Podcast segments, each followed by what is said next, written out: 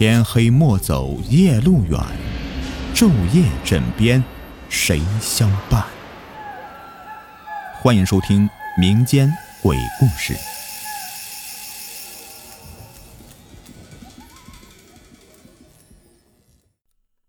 Hello，你们好，我是雨田。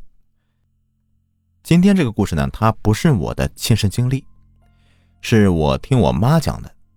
不过呢，这个事是一件真实发生的故事。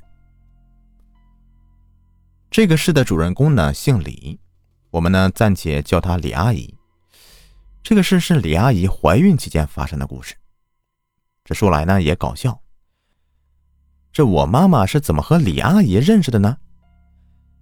李阿姨年轻时候啊是一名老师，在这个七十年代啊，一名老师可是很少见的。那时候啊。都是硬考出来的。李阿姨年轻时候啊，还追过我爸爸，但是呢，我爸爸嫌她长得不漂亮，就没有同意她。呃，这后面呢，才认识我妈妈，然后啊，他俩就结婚了。不过那个时候呢，就没有什么情敌之说吧。这李阿姨后面呢，也找了一个当地的人，这日子过得还算比较不错。两家人呢，就成了朋友。只是后来我爸爸在外面打工，有了一些事业，然后啊，就在那边定居了。这事是我妈妈那年回老家时候啊，与李阿姨聊天时候，她本人讲的。好了，下面呢就正式的步入主题。李阿姨与她老公结婚以后啊，就分家了，不久之后就发现怀孕了。怀孕之后呢，就是每天跟老公啊。一起去公婆家吃饭，但是距离公婆家呢有一定的距离。那时候啊也没有修路，于是他们走的就是那种泥巴路，就是中间要经过一片柳树林的。这柳树林那边呢有一片这个乱葬岗，他们就是这样的每天的来回的行走。这老家人呢一般都会有习俗，就是说。怀孕女人身上都会装一点狗毛，或者说什么别的辟邪用的。这李阿姨身上啊也装有。于是就这样的一直持续了九个多月。那天的李阿姨照常下午去吃饭。那天呢，她老公还没有回来，于是呢，她就一个人去公婆家里。这在公婆家吃完饭以后啊，天就黑了。她当时就准备去公婆家聊天，等她老公回来接她。不知不觉的时间呢，就到了晚上九点多了。她老公呢，还在回家的途中。就在这个时候啊，李阿姨突然肚子疼，这是要急产呐。这时候啊，她公婆可吓坏了。要知道，那个年代不像现在这么先进啊，一个电话，救护车就能停在家门口。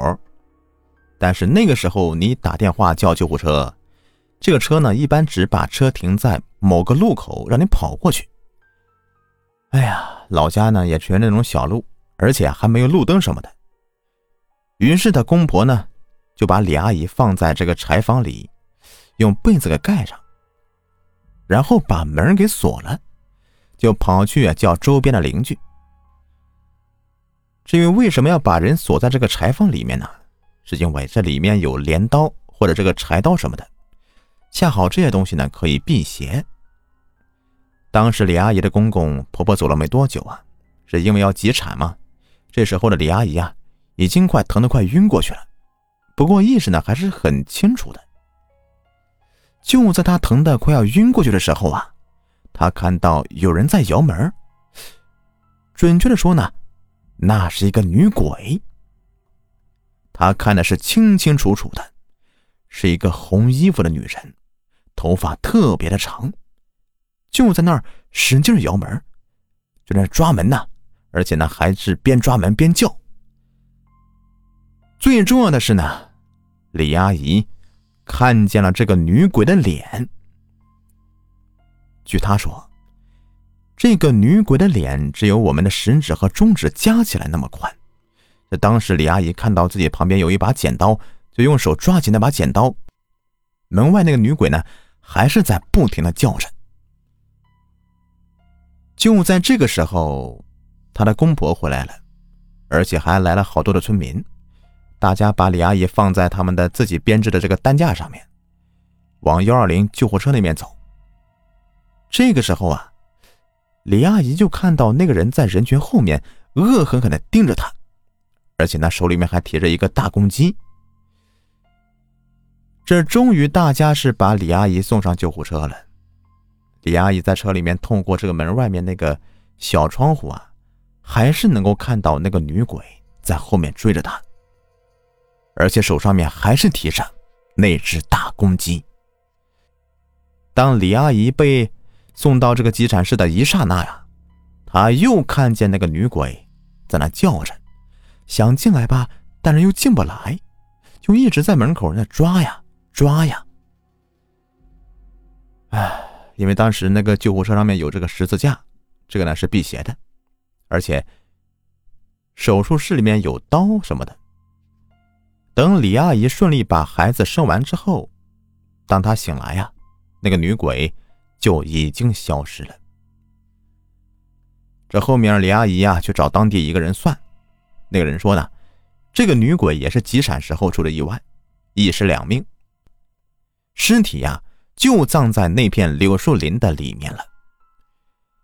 至于他看到那个大公鸡呢，其实就是那个女人死的时候流了一地的血。这血水把裤子给染完了，所以啊，那个女鬼就一直提着自己的血裤子。只是我们肉眼看着的是公鸡，实际上是一条血裤子。啊，好了，这故事呢就说完了。如果你们喜欢听我讲故事，别忘了点击订阅，或者到我专辑首页的评价里点上一个五星好评。感谢你们的收听，拜拜。